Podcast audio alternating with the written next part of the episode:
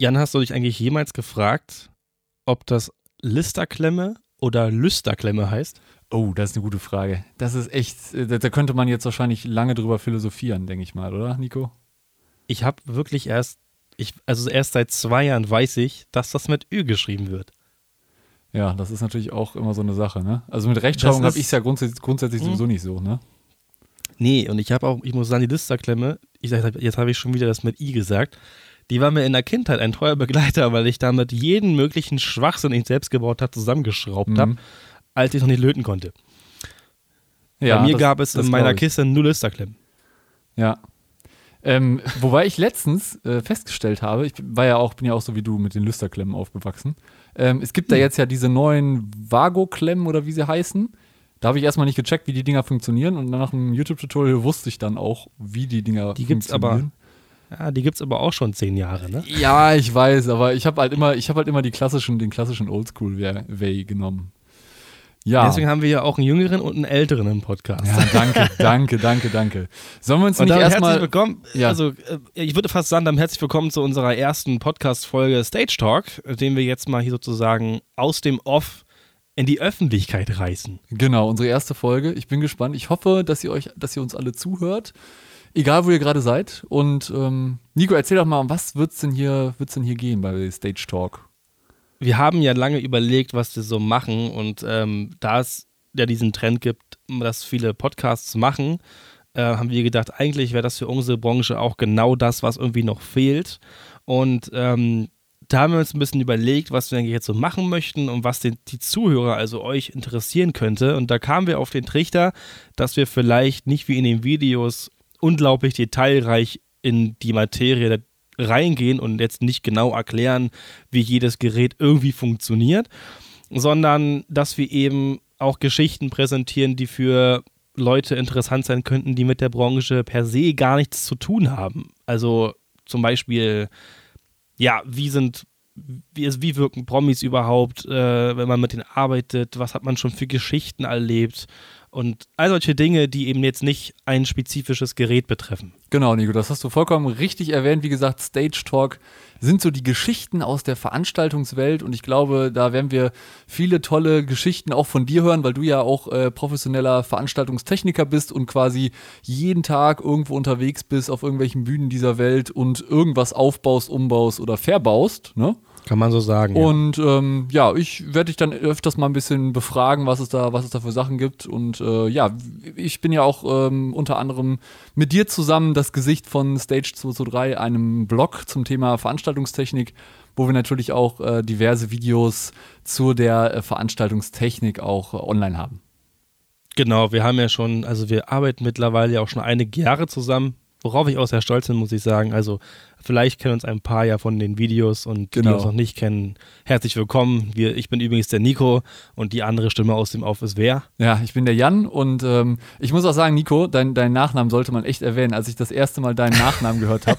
Er heißt nämlich Nico Deutschland und ich habe erst Ja. gedacht, der will mich verarschen und dann hat er mir wirklich mein per hat er mir wirklich sein Perso gezeigt und da steht das wirklich so drin. Also ganz ehrlich, Ja, das was, glauben viele. was für einen besseren Nachnamen kann man denn eigentlich haben? Also es ist ja einfach unglaublich, ne? Also Ich weiß auch nicht. Also wir hatten, wir hatten auch einen Job, da hieß äh, einer deutsch Mann und da habe ich gesagt, der Name ist ja auch nicht richtig fertig, ne?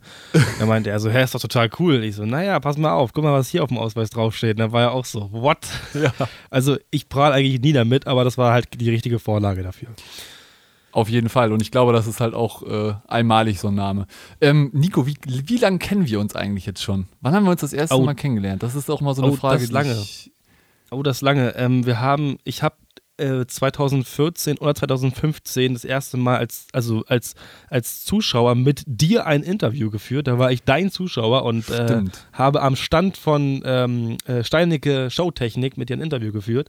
Kannte dich als Zuschauer halt schon länger auch noch von, von LA-Check damals. Genau. Das ist ja auch schon echt lange her. Und wir beide, ich, jetzt seit vier Jahren tatsächlich, ja. Ja, und wie gesagt, damals, glaube ich, das erste Mal kennengelernt und dann hat sich das halt auch irgendwann dann, äh, wurde das natürlich dann auch äh, besser, wo wir dann auch angefangen haben, zusammen vor der Kamera zu stehen und so. Und äh, ja, mittlerweile muss ich sagen, ist da eine sehr große Freundschaft draus entstanden und äh, ja. Ja. Ne? Auf jeden Fall. Es hat sich, es hat sehr schnell funktioniert und das ist auch immer sehr, sehr angenehm, mit, mit euch zu arbeiten, das mit dir, mit dir zusammen zu machen, ein bisschen vor der Kamera rumzublödeln. Genau, das werden wir natürlich versuchen, hier im Podcast des Öfteren vielleicht auch mal zu machen. Mal gucken. Ähm, aber man muss dazu sagen, es ist nie immer ernst, es ist nicht äh, ernst gemeint. Also von daher, wenn wir uns beide mal ein bisschen necken, dann ist das vollkommen normal. Also von daher, äh, seid da nicht verwundert, dass wir das öfters mal vielleicht machen.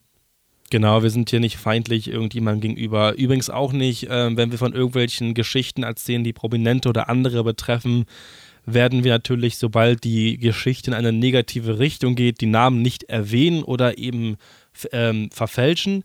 Wir möchten niemandem zu nahe treten und alles, was wir in diesem Pod Podcast sagen, entspringt unserer persönlichen Meinung. Das ist hier keine Nullnummer. Ähm, genau. Das ist hier nicht unparteiisch oder irgendwas. Das ist einfach so, wie wir auf dem Wohnzimmertisch sitzen würden mit einem Bierchen in der Kneipe oder was auch immer und uns darüber unterhalten wo ihr einfach dran teilhabt. Ja, also wir möchten hier auch niemanden irgendwie zu nahe treten oder irgendwas niemals falsch verstehen. Genau, das äh, ist auch ganz wichtig zu sagen, dass wir, dass das unsere persönliche Meinung ist. Und für die Leute, die anderer Meinung sind, die können das ja gerne so meinen. Und ähm, ja, deswegen leben wir ja in einem freien Land, wo man seine Meinung halt auch sagen darf. Natürlich werden wir bei den negativen Sachen auch nicht unbedingt erwähnen, äh, wer das jetzt konkret ist, einfach um, äh, genau. ich sag mal, da äh, die, die äh, Anonymität auch ein bisschen zu wahren. Aber ich denke mal, es gibt viele Geschichten, die man halt auch teilen kann, um einfach mal so ein bisschen ja, so einen ja, Lerneffekt ja. zu erzielen. Ne? Das ist, denke ich mal, Ich habe eine wichtig. ganze Menge äh, auf Pedo. Ich bin zwar erst äh, noch nicht ganz, aber fast 23 Jahre alt, aber ich habe tatsächlich schon einiges erlebt, kann man sagen. Natürlich nicht so viel wie die alten Hasen, aber zu erzählen gibt es schon auf jeden Fall einiges. Ja, Und, das denke ich ähm, auch da kann natürlich ab und zu mal eine falsche Formulierung aus Versehen rausrutschen, aber wie gesagt, ihr habt, aber wir haben es ja gerade erwähnt, wie das eigentlich gemeint ist. Genau, ähm, und ähm, noch eine andere Geschichte, hm? auch nochmal die Frage, so was erwartet ihr euch? Wir werden natürlich auch, es wird auch mal so sein, dass zum Beispiel mal Nico oder mal ich alleine irgendeinen anderen Gast auch vom, vom Mikrofon haben. Wir werden natürlich jetzt erstmal in der Anfangszeit ein bisschen äh, zusammen äh, was, was machen, aber es kann auch wirklich mal sein, dass Nico mal, äh, ich sag mal, andere Leute vors Mikrofon bekommt und mit denen vielleicht auch mal eine Podcast-Folge aufnimmt. Also da sind wir auch vollkommen offen. An dieser Stelle, wenn ihr eine coole Geschichte zu erzählen habt, äh, schreibt uns gerne an und ähm, da können wir gerne vielleicht mal überlegen, ob wir da mal eine Podcast-Folge zusammen aufnehmen, ne? Das ist eine gute Idee. Also bei Instagram könnt ihr uns ähm, bei Stage223 erreichen und auch ähm, bei meinem Insta-Account äh, Nico-Deutschland könnt ihr uns ein paar lustige Geschichten schreiben oder eben einfach sozusagen eine Überschrift, eure E-Mail-Adresse und dann kann man da in Kontakt treten.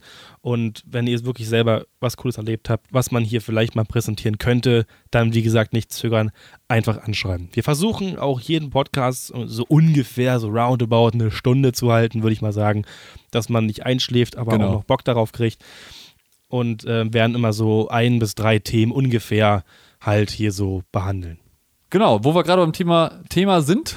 Was haben wir uns denn für, diese, für, die, für die erste Folge denn für ein Thema überlegt, Nico? Erzähl doch mal. Ja, wir haben ja eigentlich fast zwei Themen ne, für, die, für, die, für die erste Folge. Ähm, und zwar, ich habe, bevor wir das hier angefangen haben, auch mal natürlich andere Menschen gefragt, hey, was würde euch so interessieren? Da kam ähm, zwei große Sachen raus, die wir heute auch schon mal thematisieren möchten. Wie entsteht eigentlich ein großes Event? Also wirklich von der Idee des Künstlers oder des Veranstalters bis zur abgeschlossenen Veranstaltung, wo ihr als Gast sagt, Mann, das war verdammt geil. Ja. Und du kannst das gleiche, das zweite Thema vorlesen. Also das zweite Thema ist auch, äh, in, natürlich hat auch mit der Veranstaltungswelt zu tun oder Veranstaltungsbranche. Ähm, ich denke mal, es ist halt für viele Leute immer äh, sehr schwierig, wie es ist, wenn ich, wenn ich Künstler sehe, die ich nur aus der Ferne kenne, ob die wirklich hinter der Bühne, Backstage, wenn man sie wirklich mal so, ich sag mal, in so einem Meet and Greet äh, sieht, als, ich sag mal, äh, Person, die in irgendeiner Form bei der Veranstaltung äh, involviert ist, organisatorisch, dann auch einfach mit den Künstlern zu tun hat, so Künstlerbetreuung. Wie sind denn da so die Geschichten? Ich glaube, da kann Nico sehr, sehr viel erzählen ähm, was man da für ja. Künstler, äh, wie die auch wirklich hinter der Bühne sind, weil ich glaube, manchmal ist es auch wirklich so, da sieht man wirklich teilweise auch dann das wahre Gesicht des Künstlers. Ähm, oh ja. Ne? Ich denke mal, da kannst oh, du wahrscheinlich ja. ein, ein, Lied von singen. Aber bevor wir Einige. damit starten, lass uns doch einfach mal direkt ins erste Thema reingehen. Äh, von der Idee bis zum abgeschlossenen Veranstaltung. Nico, was, womit fange ich an? Was ist das Erste? Also im Prinzip ist es folgendermaßen. Ähm, ich kann jetzt natürlich nur aus meiner Erfahrung in der Ausbildung und so sprechen, aber ähm, das sollte sich überall ziemlich angleichen. Ähm, Es kommt natürlich immer darauf an, wer die Idee hat und was für eine Idee es ist, aber gehen wir von einem typischen Festival aus. Nehmen wir jetzt mal, ja, zum Beispiel ein, ein Rockfestival, Rock am Ring, sagen ja. wir jetzt mal als hast Beispiel. Du, hast du eine kleine Nummer genommen, ne? Ja, ja. In Anführungszeichen. eine ganz kleine Nummer. Hoppala. Ich, ich muss sagen, ich trinke nebenbei hier so einen Radler und da ja, kommt äh, ein Lüftchen. Läuft. So, ähm, es ist folgendermaßen, also der Künstler oder die, derjenige, der die Idee hat, der muss ja erstmal irgendein Konzept erstellen. Mit diesem Konzept, wo, wo wir als Technikbude noch nicht ganz so viel zu tun haben, sag ich mal, weil das ja erstmal von demjenigen kommen muss, kommt er dann zu uns und fragt erstmal meistens die obligatorische Frage, was kostet denn das? Genau. So. Da sagen wir, das können wir dir gar nicht sagen, wir wissen gar nicht, was du vorhast. Also muss erstmal klar gemacht werden, erstmal, was für eine Veranstaltung? Wird es eine Veranstaltung, wo eine Liveband auftreten soll? Wird es ein Tanztheater? Wird es mhm. eine Konferenz? Es gibt ja unglaublich viele verschiedene Veranstaltungen. Wir nehmen jetzt mal das Beispiel eines Festivals, wo Livebands auftreten sollen. Wenn, wenn, du zum Beispiel Rock am Ring nimmst, da ist es zum Beispiel der Marek Lieb, Lieberberg, der ist quasi der, derjenige, der den Rock am Ring ich sag mal, organisiert und der hat quasi eine Konzertagentur, mhm. um da, ich sag mal, die Künstler äh, ranzuholen. Ne? Genau, richtig. Das läuft meistens über eine Agentur. Also wie gesagt, der eigentlich, der die Idee hat, der kümmert sich natürlich auch darum, dass die Künstler, die er da haben möchte, auch vor Ort antreten. Und wir als Dienstleister kümmern uns halt nur, in Anführungsstrichen nur, um die technische Umsetzung. Genau. Das heißt, wir müssen erstmal Folgendes wissen wie viele Menschen erwartet er überhaupt? Also wird es eine Veranstaltung mit 50 Leuten oder mit 50.000 Leuten? Ne? Das geht ja komplett von, von klein bis groß und dementsprechend muss alles dimensioniert werden. Also die Beschallung, die Beleuchtungsanlage, vor allem auch die Verstromung. Ja, und was also ganz, ganz wichtig ist, die Toiletten wie viel Dixie-Klos brauche ich? Das ja. ist immer eine sehr große Frage. Ja. Gut, das ist halt meistens nicht unsere Aufgabe. Das macht mit die Agenturen gut andere, aber trotzdem guter Punkt. Und vor allem, was halt irgendwie auch immer witzig ist, dass wir als Dienstleister mhm. trotzdem darauf achten müssen, wie viele Toiletten da vor Ort sind. Also, Aha. das ist natürlich nicht immer so, aber ist eigentlich so, wie es praktisch ähm, das ungeschriebene Gesetz gilt. In der MV steht so drin, dass wir auch dafür Sorge zu tragen haben, dass, ähm, dass eine gewisse Anzahl von Toiletten auf dieser Veranstaltung da ist. Was wir aber meistens schon mal abgeben, weil wir sagen, hey, damit wollen wir gar nichts zu tun genau, haben, ja. ist gar nicht unsere Aufgabe, ja. Aber eigentlich theoretisch wäre es so. Viel wichtiger ist natürlich, dass wir uns um die Fluchtwege kümmern, dass wenn irgendwie im Fehlerfall, im Brand irgendwas, dass die Menschen schnell evakuiert werden können, da haben wir auf jeden Fall die Hauptverantwortung und stehen da auch wirklich immer mit einem Bein im Gefängnis. Das ist wirklich so. Genau, und ich glaube, das ist ganz, ganz wichtig, dass man halt auch so ein Sicherheitskonzept äh, entwirft und natürlich auch ein Entfluchtungskonzept, um natürlich dann im schlimmsten Falle, was wir natürlich nicht hoffen wollen, ähm, dann auch reagieren können. Und das Ganze muss ja dann, glaube ich, auch vom Ordnungsamt abgesegnet werden, oder? Sehe ich das falsch?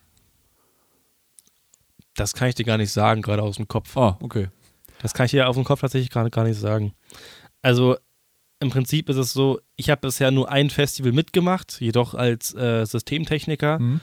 Ähm, und da kann ich ja nicht sagen, wie es da abgelaufen ist. Ich weiß nur, dass halt bei den Veranstaltungen, die ich gemacht habe, die Größe, die ich selber geplant habe, die waren halt 3, bis 3000 Gäste.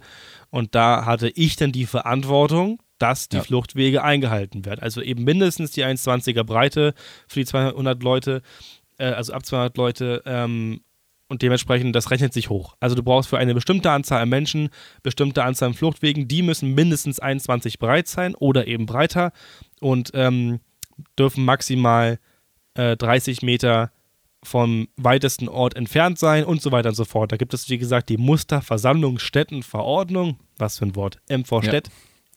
Da steht das ganz genau drin. Und daran müssen wir uns aber auch halten. Aber der größte Witz ist, dass die MV Städt mhm. gar nicht gilt. Das ist sowas von bekloppt, aber okay. weil es gibt nämlich, ja, das macht jedes Bundesland wieder anders und in manchen Bundesländern gibt es eine Verordnung, in Berlin gibt es keine. Man ja. muss sich da wirklich auch teilweise auf, ich weiß nicht, wie das heißt, ich glaube Bauverordnung, irgendwie sowas, muss man sich darauf stützen. Deswegen heißt die auch Musterversammlungsstättenverordnung, mhm. da es nur ein Muster ist, woran sich aber die meisten halten, weil sie eben ähm, sozusagen der Nullpunkt von allen Vorschriften ist und man sich daran halten sollte. Und das machen die meisten auch. Ja, ich glaube auch, das ist ganz wichtig. Und da habe ich auch mal ein äh, Seminar besucht. In dem Fall, wo du jetzt äh, wo du beim Festival warst, warst du ja dann in dem Sinne der Veranstaltungsleiter, ne? So heißt diese Rollenbeschreibung, wenn ich das richtig im Kopf habe, wo du natürlich genau auf diese Sachen achten musst und äh, bist am Ende natürlich auch derjenige, der dafür im schlimmsten Fall dann auch haftet. Ne? Deswegen muss man sich da lieber doppelt absichern und gucken, dass natürlich genau. alles äh, entsprechend der Musterversammlungsstättenverordnung auch entsprechend geregelt ist. Genau, bei so großen Veranstaltungen gibt es schon noch verschiedene Rollen, die da den Kopf anhalten. Das ist dann, ist dann nicht mehr nur noch einer. Das sind dann halt verschiedene, die für jeden Bereich halt haften. Ähm, dann gibt es ja auch die sogenannten Gewerkeleiter, die sich um jedes Gewerk kümmern. Licht, Ton, Video, Bühne und so weiter. Aber, um nochmal kurz ähm, da anzuknüpfen, wo wir vorhin aufgehört haben, ähm, wir müssen also auch darauf achten, dass wir eben die benötigte Technik, die ja nun mal das ist, womit die ganze Show irgendwie übertragen wird, richtig dimensioniert wird. Diese Technik ja. braucht Strom, der muss auch da sein. Das heißt, wir müssen die Stadtwerke anschreiben, wir müssen mit denen sprechen, die müssen uns einen Stromanschluss hochlegen. Oder wenn das halt nicht mehr ausreicht, dann muss eben ein Aggregat kommen und so weiter und so fort. Teilweise gibt es auch Einrichtungen, da muss der Strom redundant vorhanden sein. Das heißt, wenn die Hauptstromquelle ausfällt, dass ja. umgeschaltet wird und man sofort weitermachen kann. Das ist ganz, ganz verschieden. Ähm, das hängt wirklich immer vom Typ der Veranstaltung ab und kann man hier wirklich sehr pauschal sagen. Aber Fakt ist, dass es auch immer bei der Auswahl der Technik am Budget hängt. Das ja, stimmt, natürlich kann der Kunde stimmt, ja. sagen, ich möchte jetzt hier eine Beschallungsanlage haben, die meine Hose zum Flattern bringt und ich wirklich einen bombastischen Sound habe und ein Licht, was andere noch nie gesehen haben. Die vergessen aber leider mal ganz schnell, dass das auch wirklich das bis zu dreifache kostet als in Anführungsstrichen gewöhnliche Technik, sage ich jetzt mal ganz vorsichtig, ja. Mhm, Weil genau. gute Lautsprecher, gutes Licht kostet auch im Einkauf viel Geld, dementsprechend halt auch in der Miete. Ja, das stimmt. Und ich denke mal, gerade äh, das unterschätzen halt viele Leute auch. Ich denke mal, diese Konzertagenturen, die wollen natürlich am Ende auch damit Geld verdienen. Das heißt, ähm, Jeder. ist natürlich ganz klar, dass halt so ein Rock am Ring-Ticket vielleicht schon ein bisschen teurer ist, weil es halt auch ein Festival ist. Und am Ende des Tages ist es natürlich für, den, für, die, für die Konzertagenturen eine Mischkalkulation, die dann hoffentlich am Ende aufgeht. Natürlich in so Fällen wie jetzt bei Rock am Ring, ich glaube, da brauchen wir nicht drüber diskutieren, dass das, äh, dass das nicht erfolgreich ist. Also ich glaube, das ist, glaube ich, so die, das ziemlich äh, bekannteste und erfolgreichste Rockfestival in ganz Deutschland. Ähm, und ich glaube, dass da einfach äh, man natürlich eine gute Mischkalkulation machen muss und natürlich den Leuten aber auch ein bisschen was bieten muss. Ne? Also mittlerweile hat ja jedes Festival irgendwie auch sein Opening-Ding und auch sein Feuerwerk und hast du nicht gesehen. Also da muss man mittlerweile hat das man schon eine ziemlich, eine ziemlich hohe, ich sag mal, eine ziemlich hohe Anforderungen, die die Besucher an so Festivals halt stellen. Ne? Ja, mittlerweile sind die Erwartungen einfach auch gestiegen, weil eben auch die logischerweise die technischen Möglichkeiten einfach viel, viel weiter geworden sind, ja. Also ähm, es gibt halt nicht mehr die obligatorische Parkkanne. Für die Menschen, die nicht wissen, was das ist, ist gefühlt nur ein Aluzylinder, wo eine Lampe drin steckt und vor diesem Aluzylinder eine Farbfolie ist, die das Ganze dann bunt macht. Genau. So, also ein unglaublich simples Konzept, was es seit Jahrzehnten gibt. Das war vor 20 Jahren noch in, hat funktioniert. Heute musst du halt wirklich, wenn du halt gefühlt auf dem Festival keinen Laser hast, bist du ja schon raus. Also nicht ganz übertrieben, aber nur um das mal zu vergleichen. Wenn du keinen Laser hast, bist du gefühlt raus, weil jeder möchte fettes Licht sehen und möchte auch einen Sound haben, der bombastisch ist, ist wo die sagen, wow, das war wirklich, wirklich krass. Ja, das aber stimmt. Das kostet das stimmt. Geld. Ja. Und ich denke mal auch gerade natürlich diese, das hat sich natürlich auch in den letzten Jahren immer sehr, wie du schon sagtest, sehr krass gesteigert. Auch das mit der ganzen Pyro, mit, äh, äh mit, ich sag mal, mit der Feuerwerkstechnik, die man dann auf den Bühnen sieht oder auch mit, äh, ich sag mal, hier Konfettikanonen und hast du nicht gesehen. Also das ist meiner Meinung nach auch schon ein bisschen exponentiell nach oben gegangen in den letzten Jahren. Ich weiß nicht, da draußen. Auf jeden die, Fall. Ich weiß nicht, also die Leute da draußen, die vielleicht da auch ein bisschen Ahnung von haben, wie seht ihr das denn? Könnt ihr ja gerne mal unten einen Kommentar unter, unter diesen äh, Podcast schreiben. Und ähm, bin ich mal gespannt, was ihr da für Feedback gebt zu dieser Geschichte. Genau, und es ist einfach so, ähm, damals gab es den Radio- und Fernsehtechniker. Also unser mhm. Beruf Fachkraft für Veranstaltungstechnik ist ja ein unglaublich junger Beruf. Und ähm, dennoch, damals äh, konnte jeder Techniker gefühlt alles. Ne? Ein bisschen Ton, ein bisschen Licht, weil es war auch nicht allzu viel. Es gab Analogmischpulte, es gab halt einen Lautsprecher, einen Verstärker und ein paar Lampen. Ja. Mittlerweile ist es, der Stand der Technik ja so unglaublich weit, dass du nicht mehr alles machen kannst. Es funktioniert nicht, weil der Wissenshorizont mittlerweile so unglaublich umfangreich ist, dass ja. es keine andere Möglichkeit gibt, als dass du dich auf ein Gewerk spezialisierst. Eben das Licht, das Rigging, also Bühne, Traversen, das sind diese silbernen Gerüste, wo man alles dranhängt. Oder eben, äh, wie bei mir, die Tontechnik. Ja, das muss genau. man wirklich wissen, weil es unglaublich viele Möglichkeiten mittlerweile gibt. Ich glaube auch, ich glaube auch gerade in den in der in der Veranstaltungswelt oder Veran wo die ja, Veranstaltungstechnik ist natürlich auch immer mehr die Digitalisierung eingezogen. Das heißt, früher hast du alles ähm, ja. bei bei bei ich sag mal Licht hast du das alles mit normalen dreipoligen Kabel verkabelt und hast dann am Ende das alles in einen, einen Lichtpult gesteckt und konntest es damit steuern.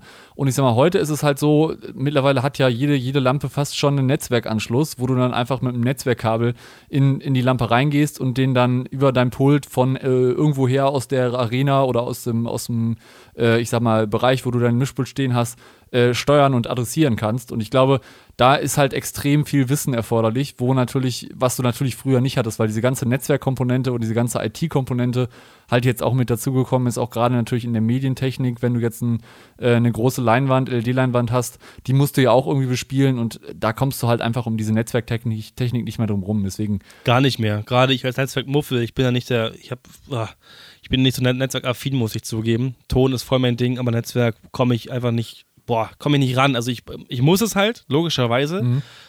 Ähm, du kommst nicht mehr drum rum, egal wo. Es, es wird überall genutzt und das, das, Problem ist, mittlerweile sind die Datenmengen, die da in die Bühne geschickt werden, ja, dass das so schön aussieht, wie immer alle sagen, die sind mittlerweile so hoch, dass du gar nicht mehr drum rumkommst. Dass teilweise auch sogar 16 Cut-Leitungen, also mhm. Netzwerkleitungen zur Bühne gehen, damit die ganzen Signale in millionenfacher Geschwindigkeit überhaupt verarbeitet werden können. Da geht mittlerweile so viel rüber, das glaubt man als Zuschauer gar nicht. Man sieht immer haarschöne Farben, fetter Sound, aber was da physikalisch und wissenstechnisch hintersteckt, das ist eine ganz andere Sache. Ja, wo wir gerade da über das Thema reden, was dahinter steckt. Wenn jetzt die Idee geboren ist, die Konzertagentur die entsprechenden Künstler ange, angeholt hat, rangeholt hat und wir quasi oder du als, ich sag mal, Techniker da entsprechenden Technikkonzept vorgelegt hat, was ist denn dann das nächste, der nächste Schritt in dieser Kette? Der nächste Schritt ist, dass erstmal sich logischerweise derjenige, der die Idee hat und das Ganze machen möchte, erstmal anschaut und sich mit deinem Konzept sozusagen entweder anfreundet oder dir erstmal eine Rückmeldung gibt, hey, ich möchte das lieber so haben, ich möchte es lieber so haben. Oft ist es so, dass eben Geld eine Rolle spielt. Ja.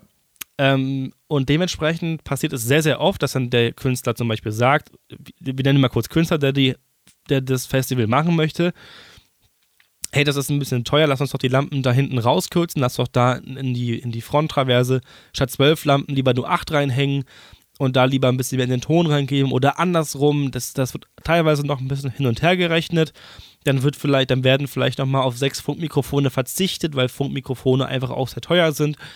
Und ähm, dann wird sich erstmal auf ein Konzept geeinigt und wenn das steht, dann gibt es meistens erstmal die 50% Vorkasse, weil so viel Planung schon drin steckt ähm, und so viel Mitarbeiterkraft, dass das erstmal bezahlt werden muss. Weil mhm. ein Festival zu planen ist wirklich ein Prozess eines halben, ein, bis zu eines halben Jahres. Kann, kann natürlich auch länger sein, auch kürzer. Man hetzt dabei ja auch nicht, aber so ungefähr für ein Festival ist man ein halbes Jahr mit dem Endkunden in Kontakt. Ich würde sogar schon fast so weit gehen und würde sagen, ähm, sieht man ja bei den großen Festivals, dass die Planungszeitraum quasi dann beginnt, wenn das Festival äh, dieses Jahr zu Ende ist. Also wenn du jetzt keine Ahnung ja, im März so. 2020 ein Festival hast, dann fängst du ab März 2020 an, das fürs nächste Jahr zu planen. Und im besten Fall hast du natürlich auch schon ein Datum fürs nächste Jahr definiert. Äh, meistens ist es halt so bei den größeren Festivals, das dauert dann mal so ein, zwei, drei Wochen, bis dann der neue Termin bekannt gegeben wird und dann der Vorverkauf für das nächste Festival startet. Ähm, ja. Ich glaube, das ist halt auch äh, wichtig zu wissen, was da alles hintersteckt und was es halt, äh, also ich würde auch behaupten, so ein Festival zu organisieren, ist so in der Veranstaltungswelt so die Masterclass, ne? Oder? Ja, ist so. Also teilweise werden auch Künstler sogar zwei Jahre davor angefragt, weil die so, ja, gefragt sind, weil die überall ja. unterwegs sind.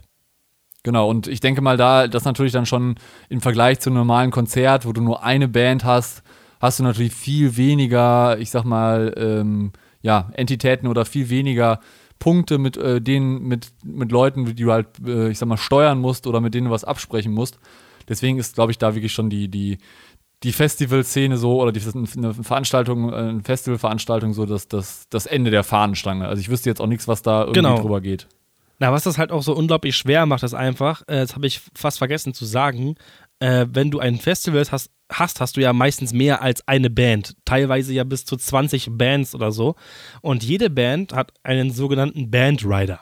Auf dem genau. Bandrider steht genau drauf, was die Band für Anforderungen hat. Sowohl technisch als auch vom Catering, als auch vom Hotel und so weiter und so fort. Der komplette Umfang, der, den eine Band eben braucht, wenn sie für dich auftreten soll. Da steht also, okay, wir brauchen die und die Mikrofone, wir brauchen das und das Schlagzeug, denn die meisten Bands kommen nicht mit eigenem Backline, also mit eigenen Instrumenten, da die halt aus dem Flieger steigen, auf die Bühne steigen, ihre Show machen und wieder zurückfliegen dann ins Hotel fahren. Das heißt, es wird alles sehr oft lokal bestellt. Mhm. Das muss stimmen. Das heißt, wie gesagt, Schlagzeug, Keyboard, Mikrofone, Gitarre, Bass, Bassverstärker, Gitarrenverstärker. Das sind alles nochmal Sachen, die alle extra kommen. Und natürlich hat keine Band die gleichen Wünsche. Das wäre auch viel zu einfach. Also jede Band hat wirklich fast die gleichen, Wün äh, fast die ähm, äh, verschiedenen Wünsche, was die Instrumente und auch die ähm, verwendeten Mikrofone betrifft. Ganz blöd wird es, wenn eine Band sagt, ich möchte jetzt auf diesem Lautsprechersystem spielen und die andere sagt, ich möchte auf diesem spielen. Du wirst natürlich nicht bei einem Festival anfangen, die Anlage, die aufwendig aufgebaut und eingemessen wurde und eingestellt wurde, abzubauen und eine neue hinzuhängen. Natürlich nicht. Also ja. irgendwo muss man auch mit dem Künstler natürlich einen Kompromiss finden und sagen, hey, wir haben jetzt das System, gehst du damit mit? Dann sagen die ja oder nein. Wenn sie sagen nein, können sie halt im schlimmsten Fall nicht auftreten oder müssen auf die zweite Stage und so weiter und so fort. Also es gibt halt wirklich unglaublich viele, was man das da durch die Gegend organisiert werden muss, wo ich auch unglaublichen Respekt vor den Crewbookern und vor den Projektleitern habe, weil die wirklich Wochen damit beschäftigt sind, aus diesem ganzen Mischmasch, aus diesen 20 Bands, 20 Riders und die verfügbare Technik, die sie im Lager haben, den besten Kompromiss zu finden. Definitiv, ich glaube, das ist extrem wichtig. Was natürlich in so einem Technical Rider auch drin steht, das hast du jetzt an dem Moment auch noch vergessen, ist natürlich, was die zum Beispiel auch Backstage haben wollen, ne? Was wollen die für einen Raum haben, beziehungsweise ja. welche Sachen sollen da stehen? Da will der eine, keine Ahnung, vorm, äh, vorm äh, Auftritt nochmal einen Red Bull trinken, ähm, Hashtag Werbung. Ähm, und äh, der, der, der andere will dann irgendwie nur eine Flasche Wasser haben oder der andere will Obst haben. Ich glaube, da gibt es halt auch die, die, äh, die krassesten Sachen, was die Leute da irgendwie noch Backstage haben, irgendwie haben wollten. Und ich glaube, auch das ist halt auch eine Komponente, die extrem wichtig ist und die, ich sag mal, auch so ein Disponent auch mal beachten muss. Und ich glaube, so ein, so ein Projektleiter hatte echt einen extrem äh, schwierigen Job, aber ich glaube, das macht es halt auch so ein bisschen spannend für den Projektleiter und ich bin mal gespannt, ob wir vielleicht irgendwann auch mal einen Projektleiter äh, hier vor Mikrofon haben, der vielleicht dann auch mal ein bisschen auch noch ja, mehr aus der Praxis äh, berichten kann, wie das Ganze dann abläuft. So. Also ich kenne ein paar, ich kann mal ein paar Leute fragen. Ich habe auch übrigens schon einige Menschen gefragt, die also wo es wirklich interessant wäre, dem mal zuzuhören und die haben alle schon zugestimmt. Also da kommt mhm. auf jeden Fall noch ein paar coole Sachen auf euch zu. Ähm, und genau, also man, wir wollen auch nicht zu ins Detail gehen, aber ich kann euch sagen, dass das wirklich auch sehr, sehr aufwendig ist. Vor allem, wenn es jetzt darum geht, wie lange spielen die Acts und nimmt das noch der größte Witz, du brauchst eine unglaublich verlässliche Crew auf der Bühne, denn wenn eine Band gerade spielt, ist erstmal alles schön. Wenn ja. aber die nächste kommt, muss natürlich die ganze Bühne umgebaut werden. Die Instrumente müssen umgebaut werden. An jedem Instrument klebt auch ein Mikrofon dran, was irgendwie umgebaut werden muss. Und natürlich hat nicht jede Band einen Schlagzeug, einen Gitarristen, einen Bassisten, einen, Ki äh, einen Pianisten und einen, einen, Sänger, sondern die andere Band hat, hat halt nochmal drei Hintergrundgesänge. Die andere Band hat drei Gitarren, dann ist natürlich eine davon eine Akustikgitarre, die anderen beiden sind E-Gitarren ja. oder halt sogar fünf Gitarren, die während des Sets gewechselt werden. Dann gibt es ein anderes Schlagzeug, dann gibt es einen mit einem Keyboard, einen mit Flügel. Man muss so viel ändern. Nicht nur die Instrumente, das Umbauen, sondern auch im Mischpult. Die ganzen Eingänge, die verwaltet werden müssen, müssen umgesteckt werden. Oder der FOH-Techniker muss sich wirklich so ein Konzept bauen, dass er für jede Band gewappnet ist und er sich einen Plan macht, wo welches Mikro genau raufgesteckt wird. Und ihr könnt euch vorstellen, was das für einen unglaublichen Kabelsalat gibt auf der Seitenbühne, wenn da eine Stagebox, das ist praktisch der Kasten, wo alle Signale, die zum Mischpult gehen, rein und raus geschickt werden, was da für einen riesen Kabelsalat herrscht. Und genau. wenn da ein Kabel nicht beschriftet ist, hast du echt ein großes Problem. Genau, und ich, ich glaube auch, ähm, weil du es gerade auch sagtest, äh, für die Leute, die nicht wissen, was FOH bedeutet, das ist halt Front of House. Das heißt, das ist die Position in der Mitte der Bühne, von dem man letztendlich den besten, den besten Blick und den, den besten Sound auch hat und wie natürlich auch die Anlage eingemessen wird.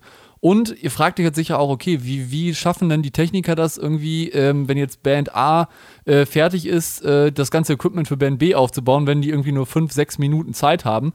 Dann ist ja. es meistens so, was ihr teilweise. Weniger nicht, teilweise. Genau, teilweise auch weniger. Also ich sag mal so, hier, ich komme ja aus Köln, hier beim Kölner Karneval sind es maximal zwei Minuten, dann ist die nächste Band dran, aber die haben das natürlich noch, noch mehr optimiert. Aber bei so einer Festivalbühne ist es halt so, dass die Bühne quasi in der Tiefe doppelt so breit, äh, äh doppelt so tief ist, sodass quasi hinterm Vorhang ähm, die, das Equipment für die nächste Band schon quasi bereitsteht und das Ganze natürlich dann auf so Bühnenpodesten, die äh, auf Rollen sind, ähm, quasi genau. gerollt wird und dann einfach nur nach vorne geschoben wird, Bremsen werden angezogen, drei, vier Kabel werden zusammengesteckt und dann ist zum Beispiel das, die, die Plattform, wo das Schlagzeug draufsteht, schon komplett mit zwei Kabeln verkabelt, weil anders kannst du es, glaube ich, auch nicht machen. Ne? Das nee, siehst es gibt du auch, ja auch so, ne? so und Genau, es gibt ja auch sogenannte, also nur mal so, im Durchschnitt hat man, hat man an so einem Schlagzeug am Festival zwölf Mikrofone dran, im Durchschnitt.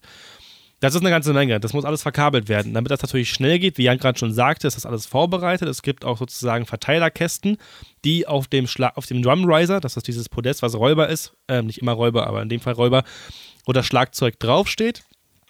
Dort gibt es eine Plugbox, wo schon alle Mikrofone vorgefertigt sind und an dieser Plugbox ist ein großer Steckverbinder wo ganz viele Pole dran sind und den kann man dementsprechend dann einfach schnell umstecken, Schlagzeug A auf Schlagzeug B und dann kann man das natürlich ganz schnell umändern. Aber auch da wird es wieder interessant, denn natürlich hat jede Band auch ihren eigenen Tontechniker. So, genau. und die Welt wäre ja viel zu einfach, wenn es nur ein Tonmischpult auf der Welt gäbe. Also stehen am FOH beim Festival auch mal gerne bis zu sechs verschiedene Tonmischpulte.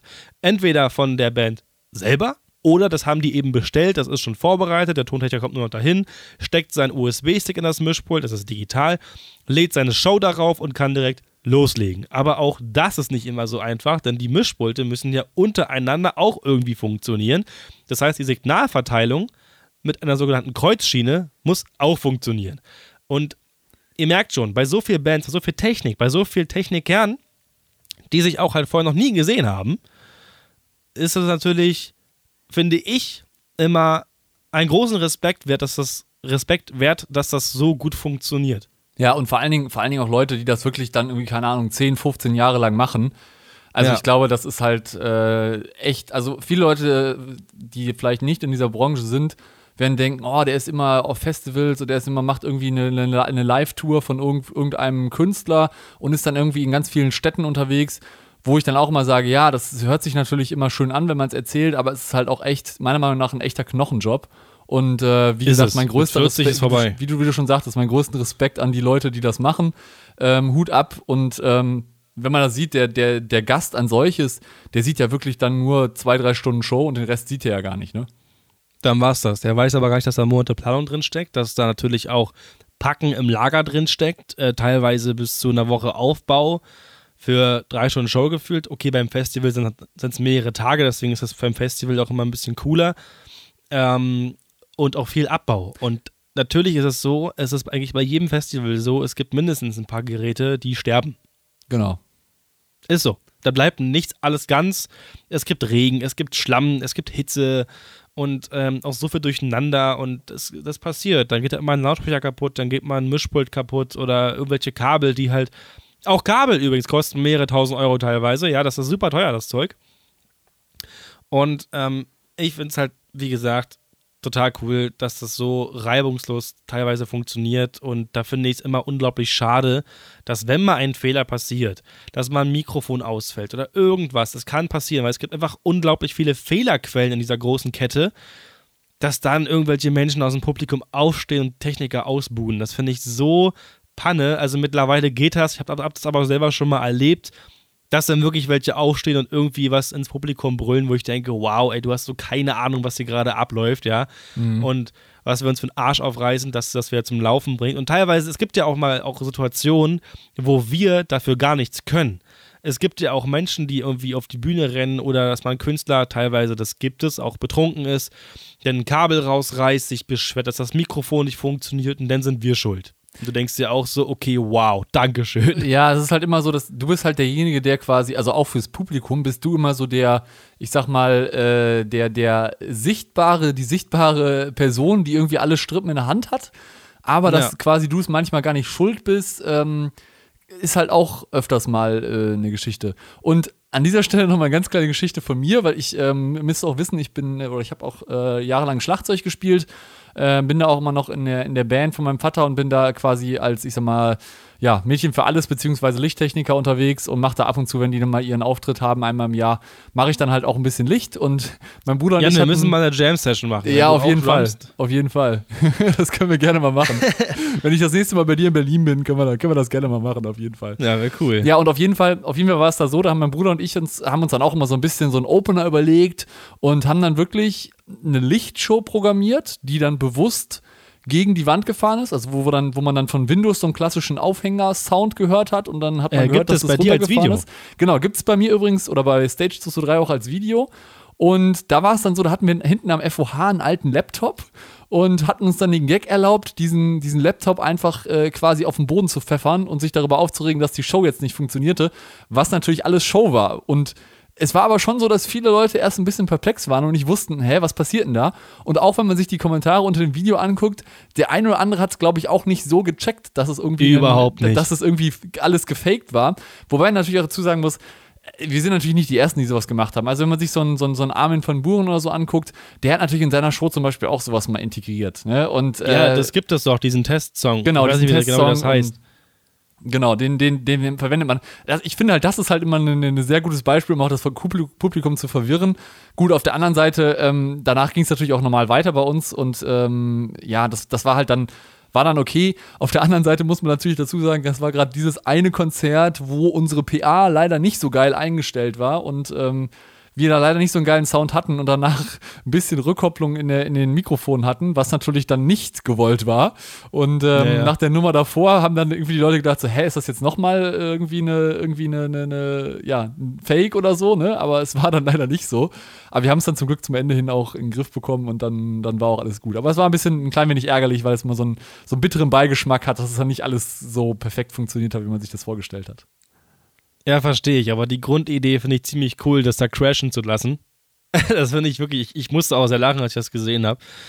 Aber äh, auch mit den Feedbacks, das ist nicht zu verhindern. Ne? Also Nee. das ist, da, da können wir auch, ich habe, da fällt mir gerade voll die gute, das gute Thema ein für eine weitere Podcast-Folge.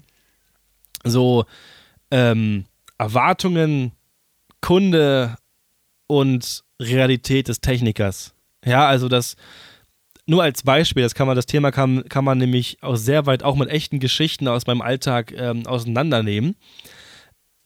Als Beispiel, es steht jemand mit einem Mikrofon vor einem Lautsprecher, was übrigens sehr, ein sehr großes Risiko für eine Rückkopplung ähm, ist. Und dann sagt irgendein Gast, ja, machen Sie mal lauter, man hört ihn ja gar nicht. Und ich denke mir so, Schnuggi, der Typ da vorne, hält das Mikrofon vor seinem Bauch. Das heißt, das Mikrofon hat ungefähr 50 Zentimeter Abstand zu seinem Mund, was eigentlich nur 2 Zentimeter sein sollten. Des Weiteren steht er vor der Box, wo das Risiko unglaublich groß ist. also, ja. wie soll ich jetzt hier lauter machen, ohne dass er durch die Rückkopplung die Ohren wegfliegen? Ja, ich glaube, ich glaube, da können wir wirklich nochmal eine extra Podcast-Folge machen. Da habe ich auch noch ein, zwei äh, Anekdoten zu. Und ich glaube, Ja, das so ist halt auch ein Erwartung Thema. und Realität des Technikers. Genau, sowas. genau, genau. Also ich glaube, das ist äh, sehr unterschiedlich. Wobei das natürlich auch davon abhängt, was natürlich, wie viele Leute oder was für Ahnung, Vorahnung die Leute halt haben im Publikum.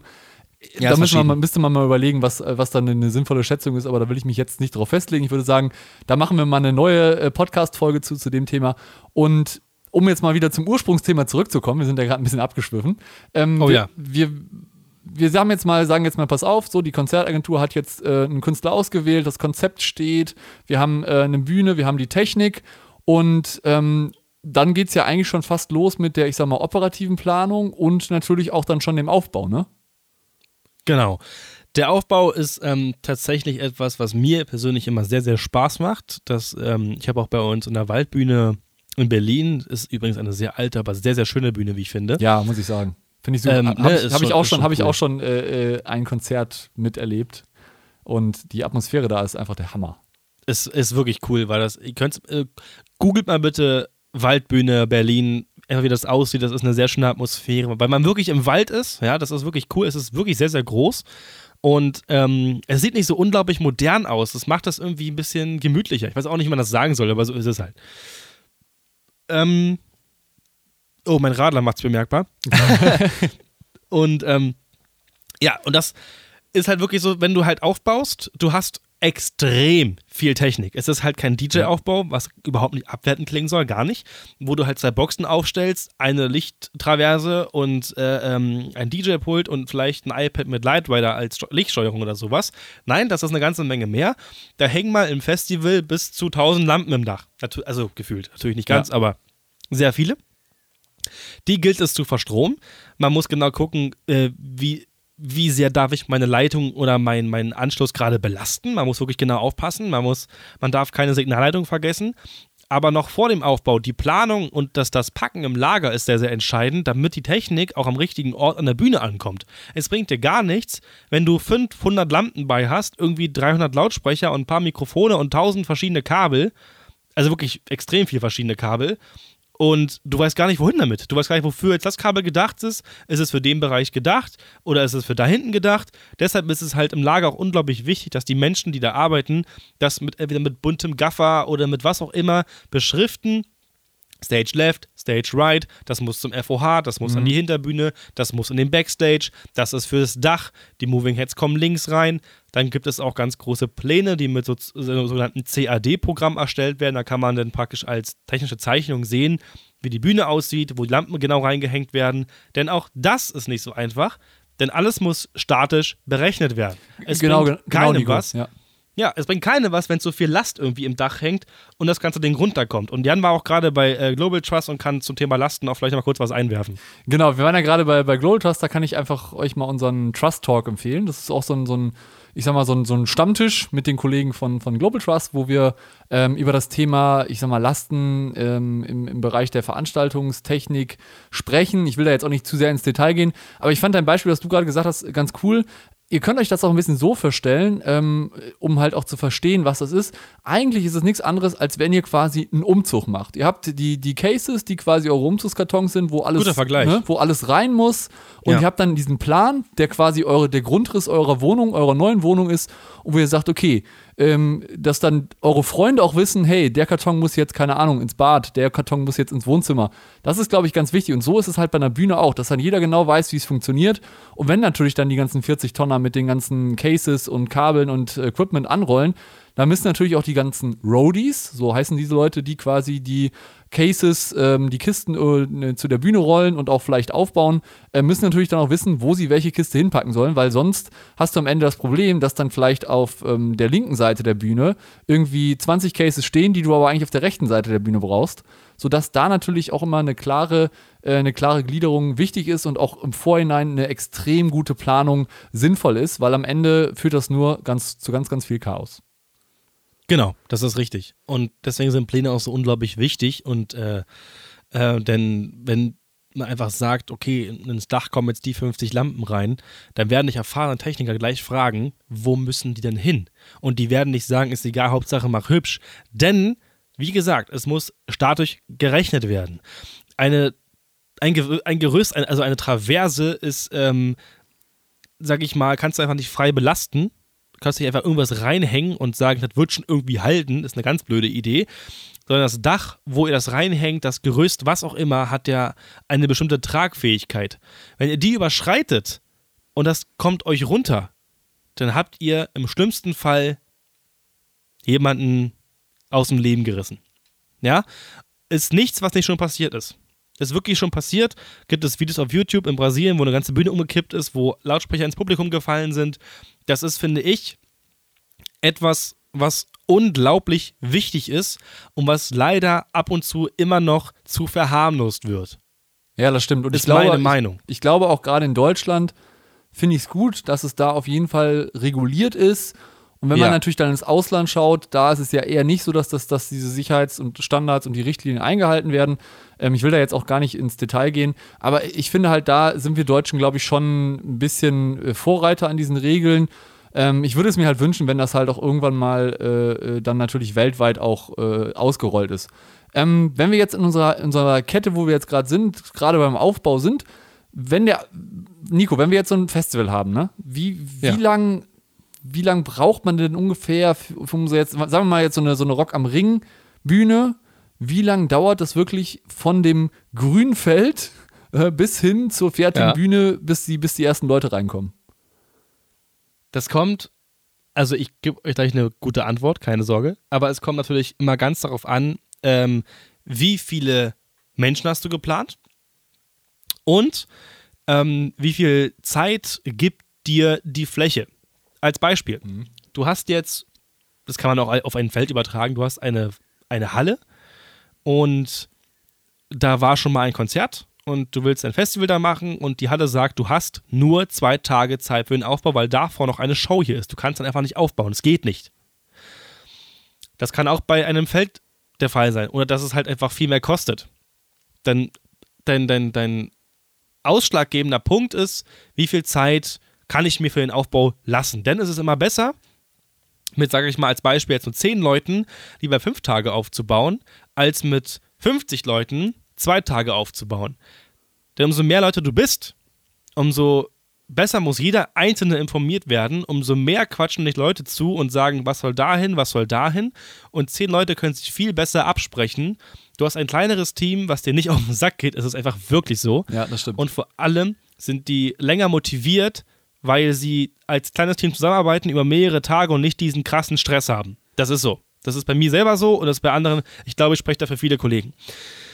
Wenn man jetzt aber sozusagen von der von dem Standard ausgeht, dass da so um die 30, ja, na, sagen wir mal so um die 15 wirklich Techniker rumrennen, noch 20 Stagehands und vielleicht noch zwei Projektleiter und sowas, dann ist so eine Bühne in vier Tagen hochgerissen. Ja, Von das grüne würde ich Fläche bis spielbereit. Ja, ja. Gut, man muss natürlich auch gucken, wie du schon sagtest, gerade in diesen Veranstaltungshallen, da hast du in der Regel nicht die Zeit zu. Das heißt, du baust Nein. irgendwie zwei Tage auf und ähm, dann bist du halt irgendwie ganz schnell, machst die Show und baust dann nachts noch ab. Also da ist ja dann auch keine, keine Pause und in der Regel ist es dann so, dass du am nächsten Tag morgens da schon wieder raus bist. Ne? Ja, genau.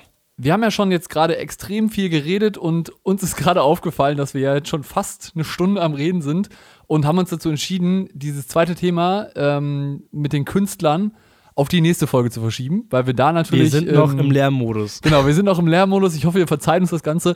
Aber wie gesagt, die nächste Folge äh, wird dann um das Thema gehen, wie man, äh, äh, wie man Künstler so wahrnimmt hinter der Bühne. Und ich glaube, da hat der Nico äh, auf jeden Fall noch einige tolle Geschichten, äh, die er da äh, schon erlebt hat. Und ich denke Also mal, kein wirklicher Spoiler, aber ich kann euch sagen, das ist wirklich teilweise krasser, als man so denkt. Ja, also ich würde jetzt einfach nur mal zum Beispiel als Stichwort Leoniden äh, äh, nennen, um äh, einfach mal so ein Oh. bisschen äh, äh, die, die Gerüchte oder die, die, die, den Teaser schon mal anzu, äh, anzu, anzukündigen. Ein Ähm, sehr positives Beispiel. Genau, das ist mir gerade noch so spontan eingefallen. Und ähm, ja, also ich glaube, dass, dass, dass es schon echt in- interessant ist, um jetzt nochmal zu unserem ersten Thema zu kommen, wenn jetzt die ähm, Veranstaltung abgeschlossen ist. Das heißt, wenn die Show gelaufen ist, dann wird ja abgebaut, ne? Ja, aber davor haben wir noch einen kleinen Punkt vergessen. Und zwar ist es ja so, dass ähm, wir haben jetzt alles aufgebaut, alles durchgerechnet. Jetzt gilt es erstmal ans Einrichten. Stimmt. Das ist auch noch ein ganz, ganz großer Punkt. Ähm, ist natürlich immer schön, wenn alles verkabelt ist, die LED-Wände hängen, die Lautsprecher hängen, Lampen hängen, Strom ist da, alles wunderbar. Aber das ist nicht einschalten, auf den Knopf drücken und es ist dann eine fette Lightshow. Nein, das ist entweder in der Vorbereitung mit einem 3D-Programm oder vor Ort nochmal Stunden bis tagelange Arbeit, sich diese ganzen Lichtszenarien, die es gibt, ins Pult zu programmieren und auch so anzulegen, dass man sie live schnell und eigentlich beinahe blind abrufen kann, damit man eben bei Künstlern, die man nicht kennt, zu Songs, die man nicht kennt, das Licht perfekt setzen kann. Da kann euch Jan noch ein bisschen was zu sagen, weil er ist eher Lichttechniker, aber ich denke mal, so kann man es zusammenfassen. Genau, du hast es schon, schon sehr gut zusammengefasst. In der Regel ist es ja auch so, du sagtest das ja auch gerade wie, wie bei den Tontechnikern, es ist auch schon öfters so, dass natürlich auch dann die, die einzelnen ähm, Acts oder die einzelnen Künstler natürlich auch ihre eigenen Lichttechniker oder ihre eigenen Lichtdesigner Stimmt. haben, die quasi dann auch vorbeikommen. Ich, ich kann das nur von dem äh, Ultra Music Festival aus Miami erzählen. Da durfte ich auch mal, ähm, ich sag mal, an den FOH und äh, hatte dann zum Beispiel, äh, dann war, glaube ich, als Hauptact war auf jeden Fall David Guetta dabei. Und dann war zum Beispiel gerade Ma- Martin Garrix auf der Bühne und äh, da war halt dann der Lichttechniker von Martin Garrix dabei. Wobei ich auch sagen muss, es ist auch nicht immer so, dass die Lichttechniker jetzt, äh, wie man sich so vorstellt, so die, ich sag mal, äh, älteren Herren mit, weiß nicht, äh, schon 20 Jahren Berufserfahrung haben. Nö. Äh, krasses Beispiel, auch beim Ultra Music Festival in Miami, ähm, bei Armin van Buchen, da saßen ungefähr am, am FOH, saßen wirklich so, ich würde sagen, 18-, 19-jährige Kids, die wirklich diese ganze, diese ganze Halle einfach mit ihren Visuals, also mit ihren äh, Videosachen, so dermaßen gecrashed haben oder so dermaßen abgeliefert haben, dass du dir denkst, krass, ne, da sitzt jetzt hier gerade so ein, so ein 18-jähriger Kitty, der richtig, der richtig Vollgas gibt. Und dahinter war natürlich dann, ich sag mal, etwas, ich sag mal, der Projektleiter oder wahrscheinlich der Lichtdesigner, der den quasi wie so ein Dirigent den Einsatz gegeben haben, weil das war natürlich dann auch so, dass du dann auch. Ähm, als Caller. Genau, als Caller. So, so, so. Letztendlich war der wie so ein, wie beim Film, ne? Wenn ich jetzt eine, oder wie, wie beim, wie beim äh, Fernsehen, wenn ich jetzt eine Regie habe, wo dann immer einer sitzt, der genau sagt, wir wollen jetzt Kamera 3, Kamera 4 und so ist es dann auch da auch gewesen. Und ich, ich glaube, das war halt ganz cool, weil das wirklich so eine, so eine Halle war, wie in so, in so einem Halbkreis, äh, war das in so einem Zelt. Und äh, da hat er, da hat er wirklich den Leuten genau gesagt, was sie machen sollen. Und das passte auch perfekt. Aber du hast halt gemerkt, das waren halt Leute, die mit dem Armin van Buren schon ewig unterwegs sind, weil die genau wussten, welches Song, äh, was jetzt bei welchem Song passiert. Also es ist dann nicht so wie auf einem klassischen Festival, wo dann der Lichttechniker auf jeden Fall sagt, hier, ich, ich kenne jetzt jedes Song äh, oder ich, ich, ich weiß jetzt gar nicht, was kommt und reagiere einfach nur. Aber auch das genau. kannst du halt lernen. Und ich, ich glaube, dass, da kannst du halt einfach extrem gut reagieren.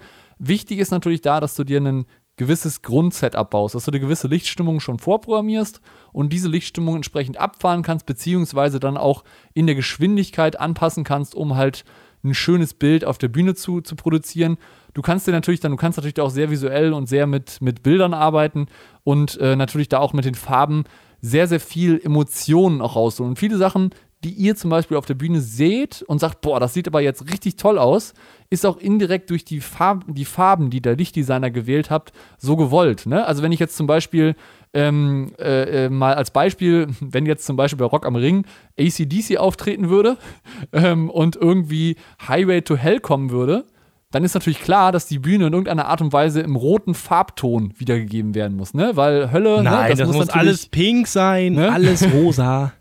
genau, und das ist halt so ein Beispiel, wie man natürlich damit Farben arbeiten kann, weil es natürlich dann auch den Leuten die Assoziation zu Hölle und Rot oder auch zu Rot und ich sag mal Liebe, wenn du einen Liebessong hast, das kommt natürlich immer gut rüber, ne? Und ähm, genau. dann finden die Leute es natürlich besser und ich, ich glaube, das ist halt auch extrem wichtig, dass man sowas auch mal weiß, wie sowas überhaupt entsteht und dass sich da die, die Lichtdesigner extrem viel Gedanken machen müssen.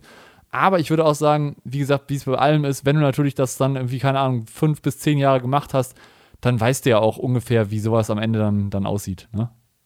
Man bekommt auch als Lichttechniker und auch als Tontechniker für die Effekte, die man setzt, ein, wenn es gut läuft, ein musikalisches Gehör.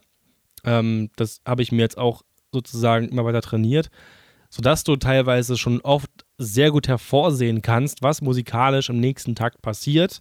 Und damit kannst du auf die Toneffekte und auch auf die Lichteffekte sehr gut reagieren, obwohl du den Song gar nicht kennst. Genau. Das ist eben Berufserfahrung ähm, und damit kann man halt auch sehr gut arbeiten.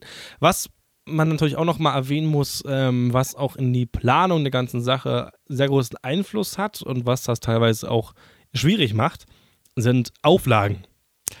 Auflagen des Bezirks oder des Stadtteils, wo man dieses Festival gerade veranstaltet. Und da gibt es natürlich Auflagen, ähm, was die Lautstärke betrifft, also den Lautstärkepegel.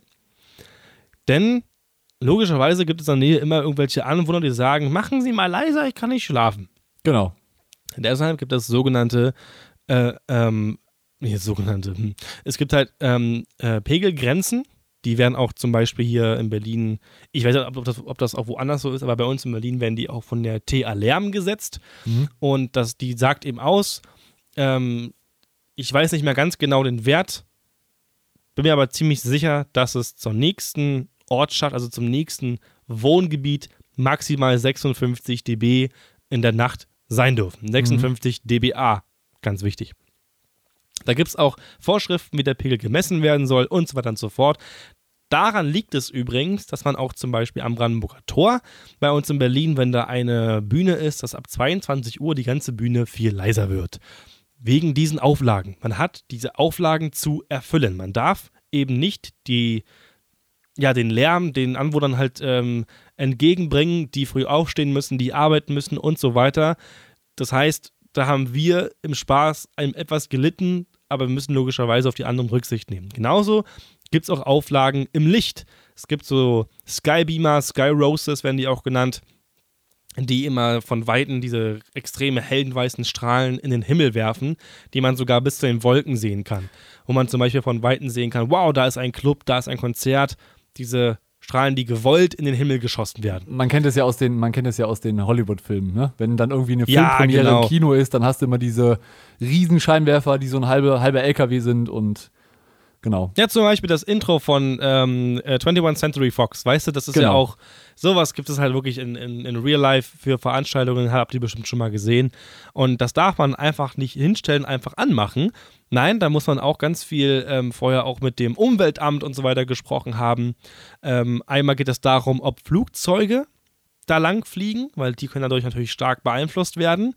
Ob Zugvögel da lang fliegen, ist kein Witz. Also auch um die Tiere geht es dann logischerweise.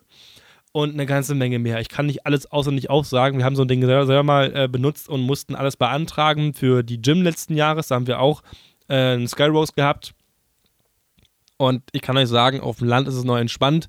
Sobald es in die Stadt geht, ist das mit den Auflagen wirklich irgendwann schon so anstrengend und so nervig, dass man das Gefühl hat, man kann nirgends ein Festival machen, weil es so viele Gesetze und Vorschriften gibt, dass einem das quasi fast untersagt wird. So fühlt sich zumindest manchmal an. Ja, da gebe ich dir natürlich vollkommen recht. Und ich glaube auch, da gibt es halt, es ist auch so, dass sich quasi die, die Vorschriften natürlich, äh, dass man natürlich sich da extrem einlesen muss in die Vorschriften, was darf ich, was darf ich nicht. Da könnte man, äh, ich glaube, auch äh, wahrscheinlich einen ganzen, äh, eine ganze Bücherei ja, mitfüllen. Ja. Mit das den Rahmen sprengen. Du, du musst ja auch Gehörschutz äh, äh, bereitstellen, kostenlos. Äh, äh, ich weiß nicht, wobei kostenlos weiß ich ja gar nicht, aber auf jeden Fall musst du Gehörschutz bereitstellen für die Gäste ab einem bestimmten Pegel. Äh, soweit ich weiß, ab, ab 90 dB aufwärts. Und sowas ganz. Also viele Tricksen auch mit der Messung kann ich mal verraten, ja. Das äh, passiert auch. Ähm, aber im Grunde ist es so, dass wir da echt hart drauf achten müssen und dass wir dann auch wieder den Zorn der Gäste zu spüren bekommen. Ne? Also wenn wir leiser machen, weil wir es müssen, sonst sagt Polizei, ich nehme mein Mischpult mit oder was weiß ich. Und man möchte es mit, mit, mit den Polizisten ja auch immer gut stellen, weil am Ende sorgen die auch dafür, dass es dir auf der Veranstaltung gut geht und keine besoffenen Menschen, die irgendwas tun. Denn das kommt auch vor tatsächlich. Unter Alkohol sind die meisten, sind einige Gäste immer sehr, sehr schwierig, sag ich mal. Und da liegt es ziemlich nahe, dass die dann sofort anfangen rumzupöbeln und rumzugrüllen, wenn wir die Anlage leiser machen müssen. Aber es ist unsere Pflicht. Genau. Und ähm, ja, ich würde sagen, wir sind da jetzt quasi auch schon so weit, dass die Veranstaltung ja jetzt gelaufen oder der Soundcheck durch ist. Ne? Den gibt es ja dann ja. auch. Ne? Hatten wir, glaube ich, auch gerade schon erwähnt. Dass man dann ja. einen Soundcheck macht, wo man erstmal alles einstellt, wo die Musiker sich dann auf der Bühne einfinden können, wo man mal ein, zwei Songs anspielt und natürlich dann die Techniker entsprechend die, die Soundanlage und natürlich auch den, das Licht entsprechend ausrichten können. Und ähm, das sind letztendlich die Sachen, die man, die man machen muss. Und dann ist ja eigentlich erstmal so, ähm, ja, dann ist quasi erstmal alles eingestellt. Und bei mir ist es so, also wenn wir eine Veranstaltung haben oder ich eine, eine kleine Band auftritt, dann sage ich eigentlich den Leuten immer, wenn wir an dem gleichen Tag noch mal einen Soundcheck gemacht haben, alles anlassen, nichts verändern und hoffen, dass am Ende alles funktioniert. Never touch a running system. Das ist so. Und nur mal so als Tipp für alle Zuhörer, die vielleicht ein bisschen fortgeschritten sind und auch oft ihr Tonequipment über Nacht draußen lassen, weil sie über mehrere Tage eine Veranstaltung haben. Ich kann nur sagen, macht die Verstärker und das Mischpult nicht aus. Es ist so. Natürlich kann man da jetzt wieder ein bisschen wegen der Umwelt streiten. Ich muss sagen, ich achte privat mittlerweile auch sehr auf meine Umwelt. Es ist wirklich so. Aber in dem Sinne ist es so, lasst die Verstärker an. Über Nacht legt sich ja auch der ganze Morgentau in die Geräte rein und so weiter und so fort. Und das kann natürlich schnell mal passieren, dass dann mal ein Digitalchip, der sehr empfindlich darauf reagiert, sagt, tschüss, ich bin jetzt tot und habe keine Lust mehr genau. und dann geht dein Gerät nicht mehr. Wenn es aber dauerhaft warm bleibt, dann legt sich der Quatsch da gar nicht erst ab. Genau, und deswegen ein Tipp an euch, äh, lasst einfach die Geräte an, lasst sie laufen und äh, dann habt, könnt ihr auch zur Sicherheit sagen, dass da nicht irgendwelche Fehler auftreten, die vielleicht durch irgendwas, durchs An- und Ausschalten äh, irgendwie passieren.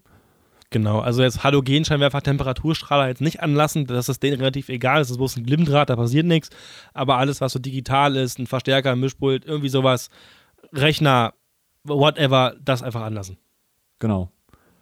Ja, dann haben wir jetzt ja eigentlich soweit alles von der Idee bis zur abgeschlossenen Veranstaltung besprochen oder fällt dir noch ein Thema ein, was wir noch vergessen haben? Naja, also es gibt noch so ganz kurze Sachen, die man nochmal erwähnen könnte. Nach der Veranstaltung, das abgebaut wird, brauche ich glaube ich nicht sagen, das ist logisch. Am Ende wird ja wieder alles ins Lager geräumt und das kommt in 90% der Fällen, äh, nein, in 100% der Fälle natürlich nicht so an, wie es äh, zur Veranstaltung kam. Also im Lager kommt das nie wieder so an, wie es rausging. Es heißt, viele Sachen sind schmutzig, die müssen geputzt werden. Darauf hat, kann ich dir mal sagen, niemand Lust. Genau. Aber es muss eben gemacht werden. Das ist ja meistens die Praktikantenarbeit.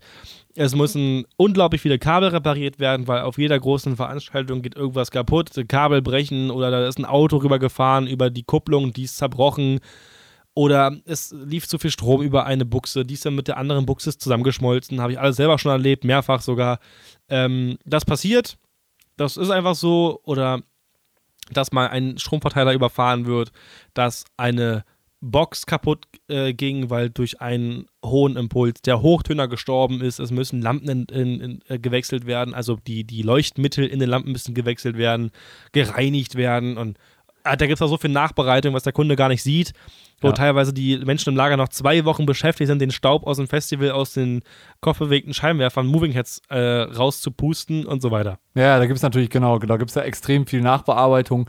Was aber natürlich Ja. auch meiner Meinung nach äh, immer so ist, auch vom, für die Leute, die jetzt vielleicht auch selber Veranstaltungstechniker werden möchten.